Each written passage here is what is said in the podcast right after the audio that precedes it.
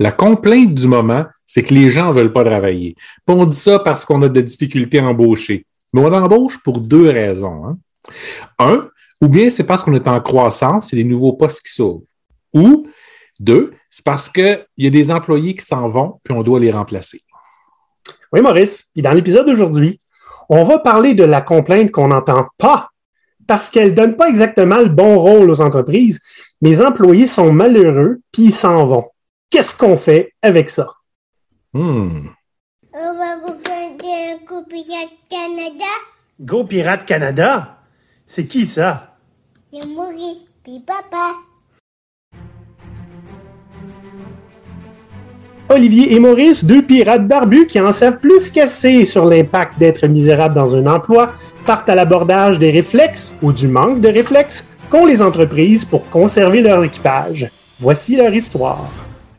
Maurice, par curiosité, là, sur le bout, sur le bout du nez comme ça, là, hein, euh, combien de fois t'es parti d'une entreprise parce que t'étais misérable?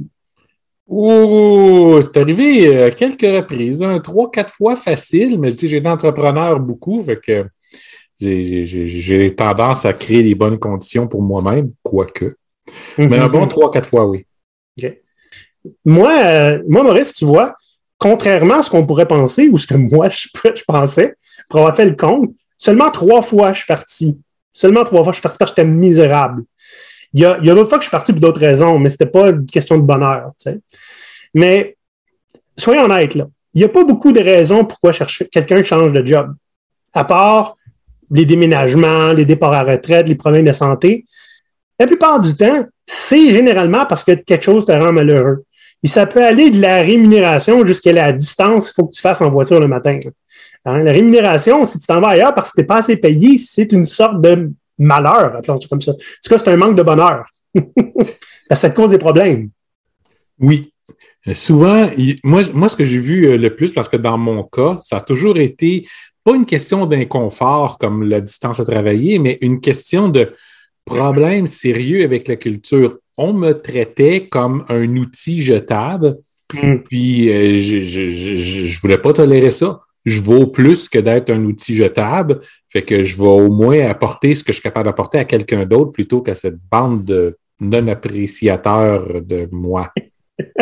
Oh, wow. Non, c'est bon, c'est bon, Ça c'est. Ben, ben, moi, c'est un peu la même chose. hein. Les deux premières fois où j'ai quitté, euh, parce que je considérais que j'étais malheureux, en fait, c'est que je n'étais pas respecté. J'avais un grand manque de respect envers moi.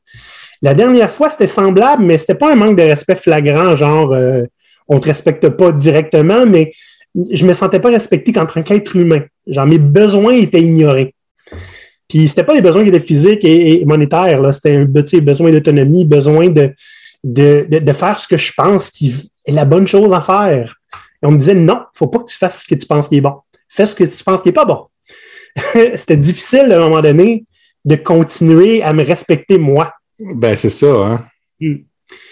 Donc, tu sais, ce genre de départ-là, ça va arriver dans toutes les entreprises sans exception, à moins que vous ayez une entreprise que vous êtes seul dedans. Hein?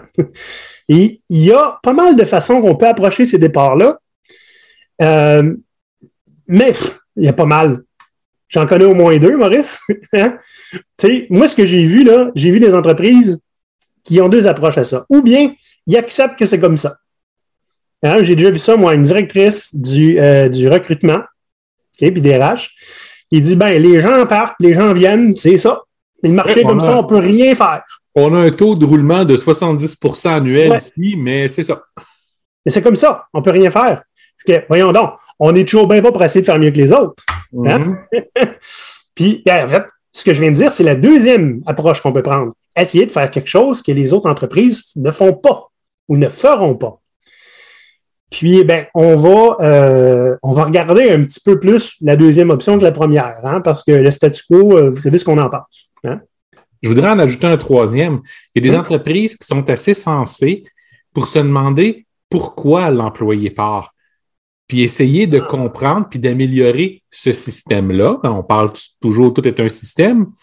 Donc, pour éviter que ce problème-là spécifique se reproduise. Oui, tu as raison. C'est quand même trop peu trop tard, quand on aurait pu l'éviter. Absolument. Ouais. Donc, pas de trois trucs aujourd'hui, parce qu'on va vous donner des trucs tout le long de l'épisode. Le premier truc, publicité.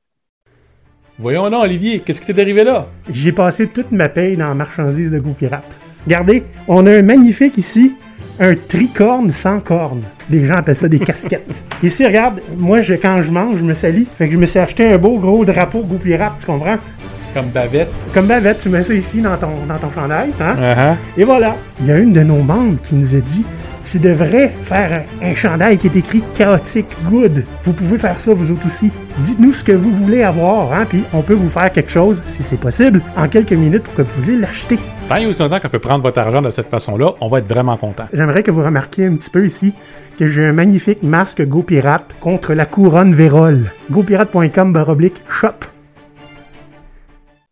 Donc, une chose qu'il faut comprendre d'abord, c'est des gens malheureux au travail qui s'en vont. C'est pas une fatalité, mais presque. OK? Donc, comme j'ai dit tantôt, que j'ai déjà entendu ça, hein, il n'y a rien qu'on peut faire, le marché est comme ça. Bon, c'est une mentalité qui est euh, possible. Maintenant, c'est aussi une fatalité si on pense comme ça. Il y a plein de choses qu'on ne contrôle pas en tant qu'entreprise. Hein? Maurice, on l'a dit tantôt, là, mais on va le garder plus en profondeur. On ne peut pas contrôler l'âge à laquelle les gens partent à la retraite. On ne peut pas contrôler l'état de santé des employés, mental ou physique. On ne peut pas contrôler les déménagements, les naissances, les catastrophes naturelles, puis je sais qu'il y en a qui essayent, mais on ne peut pas contrôler les pandémies non plus. Hein? Il y a une chose sur laquelle les entreprises ont le contrôle. L'entreprise, j'entends gestionnaire, direction, tous ceux qui, euh, qui, qui, finissent par baigner dans le rôle d'essayer de courtiser des nouveaux employés et d'en garder. Il y a une chose que vous contrôlez, c'est l'expérience au quotidien que vos employés ont au travail. Et c'est là-dessus que vous devriez mettre tous vos efforts. Tu sais. Oui, bien ça, ça veut dire que si on mesure cette expérience-là, parce que c'est comme, mm -hmm. comme quand on fait un, un, produit avec des clients externes, tu veux savoir s'ils sont satisfaits du produit, s'ils l'utilisent bien, si, si ça pourrait être amélioré. Ben, l'expérience employée, c'est la même chose. Le terme expérience employée qui commence à être à la mode de présentement, ben, elle est importante. Ben oui, c'est ça que j'allais dire. En fait, hein, il y a des, carrément des équipes de recrutement ou d'RH qui ont changé pas juste de titre, aussi de ce qu'ils font, hein, puis qui s'appelle maintenant expérience employée. Et leur objectif est que l'expérience employée soit optimale, rien de moins. Puis là, on s'entend optimal. On ne parle pas aussi de prendre des employés avec des pincettes ou les traiter comme des petites princesses. L'idée n'est pas là. L'idée, on veut que, le, que l'employé puisse se réaliser puis être satisfait avec le travail. Puis si, en tant qu'employeur, vous dites c'est pas ma job, ça, que l'employé aime qu'est-ce que j'y donne, ben il va s'en aller. C'est simple de même. Fait que si vous êtes capable de gérer ça, des employés qui s'en vont constamment parce qu'ils ne sont pas contents de la façon dont ils sont traités, ben fine. Mais sinon, mettez un peu d'emphase sur l'expérience employée. Si vous dites ce sont mes clients qui sont les, les plus importants, ben l'interface entre les clients et votre entreprise, c'est vos employés. Occupez-vous de vos employés, puis eux autres vont s'occuper de vos clients. C'est pas ce que M. Bronson a dit, ça? Eh oui. Mmh. Occupez-vous de votre, votre, monde, ils vont s'occuper de vos clients. Et tu sais, Maurice, là, on, on parle de l'expérience employée avoir une bonne expérience, ça peut être synonyme de être, connaître le bonheur au travail. Ça peut. Pas, pas automatique, mais ça peut. Parlons-en du bonheur. Là. OK? Euh, je ne sais pas si vous vous souvenez, 2017 à 2019, il y a eu une grosse mode, puis là, j'en entends beaucoup moins parler aujourd'hui. Euh, il y avait des Chief Happiness Officers. Hein, il y avait des articles de journaux là-dessus. C'est essentiellement des gens qui était responsable de s'assurer que les employés étaient heureux. J'ai trouve, toujours trouvé ça intéressant, mais j'ai toujours pris ça avec un gros grain de sel aussi. l'idée est bonne, puis en fait, ouais. jusqu'à un point, l'idée est la bonne, quoique, tu sais, on peut pas être, on peut pas forcer personne à être heureux. Ben, c'est ça. Le problème avec ça, c'est que la plupart des entreprises qui font des grands gestes visibles comme ça, c'est pas pour euh, améliorer le, le, la qualité de vie des employés ou leur expérience. C'est un outil de marketing. Ben, c'est une des choses. Tu sais, quand que, se faire ce move-là est annoncé dans les journaux, c'est effectivement pour que les gens fassent Ah, eux autres, ils se soucient de leur monde. Que ce soit vrai ou pas, ils vont être intéressés par votre entreprise puis ils vont essayer de rentrer. Mm. Que ça soit vrai ou pas. Mais ce que tu as dit tantôt, Maurice, c'est super important. Il n'y a personne qui peut rendre quelqu'un d'autre heureux. Puis c'est incroyablement prétentieux de prétendre pouvoir le faire. Je veux dire, je pense que ma conjointe est heureuse. Je pense que j'ai une, une part à jouer là-dedans. Oui. Mais je suis pas responsable de son bonheur. Tu comprends-tu? Je ne peux pas créer ça out of thin air. Mais tu as quand même mis le doigt dessus. Tu as une part à jouer là-dedans. C'est ça. L'employeur a une part à jouer dans le bonheur de ses employés. Exact. On ne on peut pas créer du bonheur à partir de rien. Mais, puis là, je pense à nos conjointes et tout ça, on peut créer un environnement où les gens vont pouvoir apporter ce qu'ils ont besoin pour être heureux. Puis ça, c'est pas la même chose que rendre quelqu'un heureux. Exact. Vraiment pas. Et c'est là que le danger vient avec un rôle de une personne dans une compagnie, disons de 1000 personnes, hein, qui est Chief Happiness Officer, ben, c'est le danger de vouloir faire comme je vais prendre une initiative, puis tout le monde va être heureux. Maurice, il va avoir des fruits gratuits pour tout le monde. Si tu ne gères pas les fruits, tu mérites peut-être pas d'être heureux. Tu sais, j'aurais préféré des bagels, moi, parce que ben, je suis Bon. gros. Tu vois? Le one size fits all, ça peut pas marcher non plus hein, pour que les gens soient heureux. C'est ça, le, c'est ça le gros problème que j'ai en fait avec le Chief Happiness Officer, mais c'est un problème avec un bémol dans le sens où, imagine un Chief Happiness Officer qui va voir les équipes puis qui s'en va leur demander de quoi vous avez besoin pour être à votre meilleur, puis qui s'arrange pour qu'il l'aille. Oui. Puis qu'on s'entende bien ici, là, on critique pas les Chief Happiness Non, non, Officers parce qu'on sait qu'il y en a beaucoup. En fait, si tu acceptes ce genre de poste-là, d'habitude, tu veux réellement changer les choses, tu veux réellement contribuer. Puis ce sont ceux qui se retrouvent avec les mains liées éventuellement qui font le plus pitié, mais sinon, l'idée derrière ce genre de poste-là est excellente. Puis les gens qui vont prendre ce genre de poste-là vont faire le maximum qu'ils peuvent pour les bonnes raisons. Maurice, t'as pas, t'as pas vu quelque chose d'étrange dans ce que j'ai dit la phrase avant? Imaginez un Chief Happiness Officer qui va dans une équipe, qui leur demande qu'est-ce que vous avez besoin pour être à votre meilleur, puis qui s'assure qu'ils l'ont? C'est c'est la job du gestionnaire. Donc, est-ce que le Chief Happiness Officer, sa job, c'est pas de s'assurer que les gestionnaires ont ce qu'il faut pour créer des environnements pour des employés heureux? Et peut-être que c'est ça, puis si c'est ça leur job, c'est pas pire, pas en tout. En fait, je le ferais. je le ferais moi-même. Donc oui, c'est l'idée, c'est un Chief Happiness Officer qui se dit ben écoute, euh, je vais mettre des tables de ping-pong partout, puis euh, faire des, des, des retraites ou des euh, ou, ou juste des pique-niques de compagnie obligatoires. Ben, c'est pas tout à fait ça qu'on a besoin. Obligatoire, j'aime j'aime l'obligatoire. Ben là, Mais- je veux dire, ça vaut quoi organiser quelque chose Ouais. si tu ne forces pas tes employés à y être, hein? C'est des ressources après tout, hein? Mais l'idée derrière ça, tu sais, c'est. On en parle là, des tables de billard puis les, les- les consoles de jeux vidéo dans l'entreprise. C'est pas une mauvaise chose. C'est juste, c'est pas ça qui va faire que le monde va être heureux. Tu sais, c'est comme, euh, ben regarde, euh, si votre entreprise est toxique, mais que tu as des jeux vidéo, honnêtement, penses que les gens vont rester pour ça? Ils en ont chez eux des jeux J'ai vidéo. été là. à un endroit où on avait un set de drums et puis on se faisait dire si jamais tu n'es plus capable de m'amener, tu te lèves puis tu vas jouer au drum. Ben, un, personne jouait du drum là-bas. Puis Ouais. deux, ben, euh, on avait ordre de ne pas utiliser le drum pour ne pas déranger les autres. Puis trois, ben, on n'avait pas le temps de se lever et aller jouer au drum. On avait tellement plus de travail que ce qu'on était capable de faire. Que, mais c'est ça. Puis la solution du patron à ce moment-là était dit, ben, on va peut-être tasser l'équipe B qui est dans sa petite pièce à elle. On va les mettre sur le, sur le, le- le plancher ouvert avec toutes les autres pour réserver cette pièce-là avec un tapis gazon, tu sais, épais, puis des Mhm. coussins partout, comme ça, quand tu as besoin de décompresser, tu peux aller travailler là-bas. Il n'y a pas personne qui pouvait aller travailler dans un environnement comme ça. là. Tout ce que ça faisait, c'était prendre des gens qui étaient un peu isolés du chaos du restant de l'organisation, de les chipper avec tout le monde pour avoir une pièce que personne n'allait pouvoir utiliser. C'est, c'est, il n'y a rien comme bonheur qui va arriver là. Ce qu'il y avait comme bonheur qui aurait pu nous aider, c'est ben, peut-être des horaires qui ne nous demandent pas de faire euh, du surtemps constamment. Ben Peut-être euh, à des objectifs qui sont réalisables peut-être euh, la capacité à travailler à distance. Euh, C'était à l'époque où c'était absolument impossible de, de- de travailler à distance, c'est-à-dire, euh, ben, euh, mais en 2022, C'est, c'est, c'est- c'est- c'est-à-dire quelque chose comme 2017, là? Hmm? Ouais. Pour clore la discussion sur le- ce que j'appelle le bonbon, hein, tu sais, c'est- pas méchant de l'avoir, mais il faut que vous ayez une bonne base. tu sais. Si les gens sont déjà heureux puis qu'en plus, ils peuvent jouer aux jeux vidéo, tant mieux pour eux autres. Mais tu sais, si c'est toxique, c'est pas le jeu vidéo qui vont faire qu'ils vont rester. Nope. Donc, euh, là, on va, on va commencer à parler un petit peu dans le concret. Hein? Qu'est-ce qu'on peut faire là, pour créer un environnement où les gens peuvent apporter ce qu'ils ont besoin pour être heureux?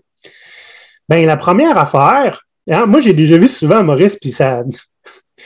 Tu sais- là, sur les médias sociaux, quand tu écris en majuscule pour dire que tu cries, ça Mhm. m'arrive pas souvent. Mais dans ce contexte-là, quand je vois des choses comme euh, Ouais, euh, quel outil vous utilisez, euh, les gens RH, pour faire des sondages pour connaître le niveau de bonheur de vos employés? Moi, je- c'est là que j'écris, OK? Parlez-leur! Écoutez-les! Pas un sondage déshumanisant. Tu peux te dire, si tu vas le- le leur parler, puis qu'ils savent très bien quel genre de personne que tu es, que tu n'auras peut-être pas un pouls euh, euh, correct de, de- de la situation. Hein? Regarde.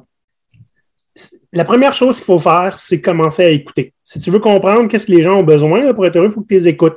Puis les sondages, c'est pas écouter. OK? Non, ça c'est vrai. C'est sûr. Parce que d'abord, un, tu vas voir le, le filtre. Hein? Ah oui, un sondage, il est anonyme, mais on sait que ça ne l'est pas. Fait qu'on va se filtrer. Euh, il y a aussi le fait que, ben, moi, je m'excuse, mais je n'ai pas beaucoup de temps pour un sondage. Par exemple, je peux avoir beaucoup de temps si mon patron vient me parler en personne. Tu sais? Hmm. C'est c'est pas la même dynamique non plus. Puis honnêtement, avec un sondage, qu'est-ce que ça promet? Là? Tu, sais, tu, tu- tu veux avoir, tu veux voir le, le, le, le- le- le- langage non verbal de la personne avec qui tu parles. Tu, veux que ça soit enregistré et entendu, pas juste tabletté à quelque part. Si la personne était là, tu as une preuve qu'elle t'a écouté. Là. Elle ne peut pas l'ignorer pour toujours à un moment donné. Là. Elle pourrait, mais à ses risques et périls. Que le sondage, personne qui sait si on va le lire. Là. Fait que ça, c'est, ça, c'est tous les, petits, les petits risques là, de prendre des sondages, puis de pas juste s'asseoir puis de parler. Puis, tu sais, il y en a, j'ai vu ça euh, récemment, hein, euh, ne faites pas des, des entrevues de départ, faites des entrevues de rétention avant que les gens partent. Il y en a que c'est malade. Une fois par année, on demande à notre monde pourquoi est-ce que, qu'est-ce qu'il faudrait faire que vous ne partiez pas? Est-ce que vous vous imaginez que les gens songent à partir juste une fois par année? Vous êtes cute. Hein? Donc, pourquoi le faire une fois par année quand on peut le faire mauditement plus souvent? Genre, une fois par mois ou plus? Maurice, Ben, ça adopte des managers. Oui, mais le plus, je dirais, à un moment donné, tu viens que si tu es un employé, tu es là pour travailler, puis à toutes les 30 secondes, ton employeur vient te demander Hey, euh, qu'est-ce que je peux faire pour que, que tu t'en aides? Ta première question, c'est de te demander C'est-tu moi qui est con, puis la place est aussi pire que ça? c'est juste que je le vois pas. L'idée, là, ce que je veux dire, dans le fond, Maurice, c'est que c'est la job du manager de savoir pas mal en tout temps qu'est-ce que l'employé a besoin pour être à son meilleur. Tu ne fais pas juste poser cette question-là deux fois par mois, mais l'idée, c'est qu'il faut que tu sois conscient des besoins, de l'état d'esprit de ton employé. Tu sais, il y, a, il y a combien de gestionnaires, là, tu leur demanderais, lui, c'est quoi les paramètres qu'il a besoin pour être à son meilleur, là, puis il sait pas, là. Il va guesser. un environnement dans lequel que, quand il y a quelque chose qui émerge pour l'employé, il n'y a pas besoin d'attendre la prochaine entrevue avec le gestionnaire pour y parler. Il peut à tout moment aller voir Boss, il y a quelque chose qu'il faut que je te parle. Ça, ça prend déjà un environnement qui est mauditement plus, on va dire, sécuritaire Ouais. que la majorité des places où je travaillais. là. OK? Puis, il y, a, il y a quelque chose qui est super important aussi. Tu es un gestionnaire, tu écoutes tes employés, tu, tu- tu prends le pouls de temps en temps, mais si tu peux rien faire, catch 22, là. Eh oui. Donc, c'est important que les gestionnaires aient assez d'autonomie et de pouvoir décisionnel pour prendre les décisions en fonction de ce que les employés ont besoin. Là, quand je parle des besoins des employés, là, c'est pas euh, je veux euh, euh, c'est pas nécessairement je veux un stationnement payé, hein, puis je veux vous payer ma passe de métro puis d'autobus, là, OK? Il y, a, des besoins aussi ridicules que garde, ma, chaise me donne mal au dos. Ça, c'est facile à régler, là. OK? Tu veux pas qu'il y ait plus mal au dos. C'est simple de même. Ça, puis les bon. gestionnaires ont souvent plus de pouvoir que ce qu'ils pensent. Hein? Oui. Ma chaise, elle me donne mal au dos. Ah, mais c'est ça qu'on a reçu de, de, de l'équipement, fait qu'on n'a pas bien le choix. Ben, c'est pas vrai. Agis donc. essaie de voir qu'est-ce que tu peux faire pour changer cette situation-là. Oui. Les gestionnaires, vous avez plus de capacité que ce que vous voulez. Faites preuve d'un minimum de courage pour vous occuper de vos gens. Ça va être payant de tout bord, de tout côté. Premièrement, si vous faites un effort pour régler les problèmes des gens avec qui vous travaillez, ils vont vous faire confiance. Puis ils vont vouloir que vous ayez du succès parce que ça veut dire qu'eux autres mêmes vont être mieux traités, vont avoir du succès, vont voir qu'est-ce qu'ils ont besoin. Donc, n'hésitez pas à le faire. Si vous avez peur que votre propre patron vous tombe dessus parce que vous vous assurez que vos employés soient plus performants, ben, on Ah, là- parle d'un autre genre de problème. Oui, c'est ça. Puis, ben, en fait, tu vois, le problème que tu parles, là, hein, c'est- souvent, il y a une mentalité qu'on ne pense pas à prévenir, on Mm. pense à guérir. Ah, il nous a annoncé le départ, vite, il faut réagir. Pourquoi il faut attendre qu'il parte? En fait, c'est là que j'arrive avec une des phrases dont je suis le plus fier, parce que c'est moi qui l'ai sorti, Maurice. Hein? si vous attendez que vos employés vous annoncent qu'ils quittent pour vous intéresser à ce qu'ils vivent, vous méritez votre taux de roulement. OK?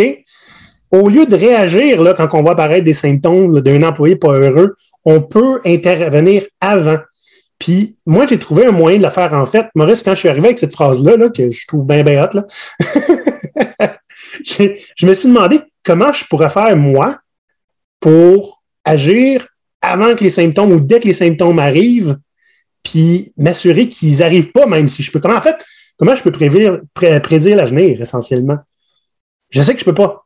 Je me suis assis avec mes employés, à cette époque-là, j'étais gestionnaire, puis j'ai dit, regarde, j'ai j'ai essayé de couper, euh, de diviser le travail en quatre dimensions. C'est l'environnement de travail physique, l'environnement moral, le travail en soi, puis le contexte de l'équipe. OK? Là, je leur ai dit, dites-moi dans chacune de ces catégories-là, de quoi vous avez absolument besoin pour être à votre meilleur. Puis moi, en tant que gestionnaire, sachant ça, je vais m'arranger pour que vous l'ayez ou que ça ne s'en aille pas. Par exemple, quelqu'un qui a absolument besoin d'être tranquille, puis que la compagnie prend la décision de mettre des bureaux ouverts partout, ben je vais lever le flag tout de suite. Lui, ça se peut qu'on le perde. Mhm. Êtes-vous prêt à prendre ce risque-là? Moi, non.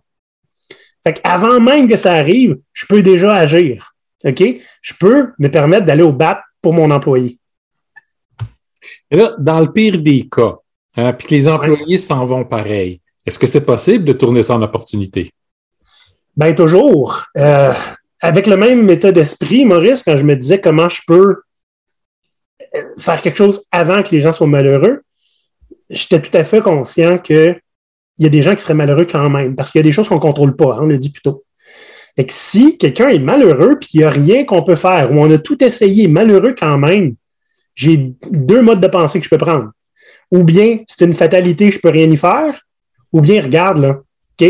Mieux vaut un employé heureux ailleurs que malheureux chez nous. Si tu es si malheureux que ça, puis tu es convaincu que je peux rien faire pour te rendre plus heureux, je vais t'aider à te trouver une job. Et là, on change la game.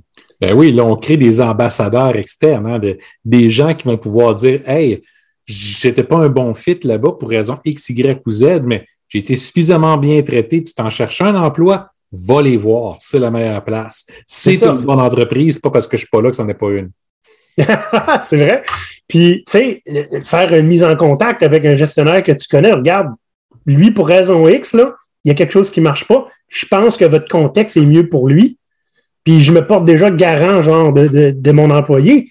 Je dis, voyons donc, y a-tu déjà, en fait, je pose la question, les pirates, y a-tu déjà quelqu'un parmi vous qui a déjà connu ça? Et si oui, ça disait quoi sur votre boss? Hein? Je veux dire, euh, c'est arrivé pour vrai. Euh, C'était pas exactement ça, Maurice. Il y avait un de mes employés qui voulait euh, avoir un meilleur contrôle sur son travail et sa vie. Puis il dit Moi, j'aimerais, parce que j'aimerais ça ne plus être employé, j'aimerais être à mon compte. Puis c'est comme s'il me demandait la permission. Je me dis, regarde, si tu veux être en ton compte, tu vas finir par l'être. Clairement, ça a l'air d'être important pour toi.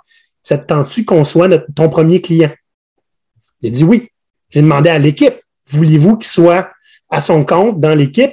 Ça vous intéresse-tu qu'on continue de travailler avec lui, même s'il n'est plus membre de l'équipe à part entière, qui est devenu un consultant?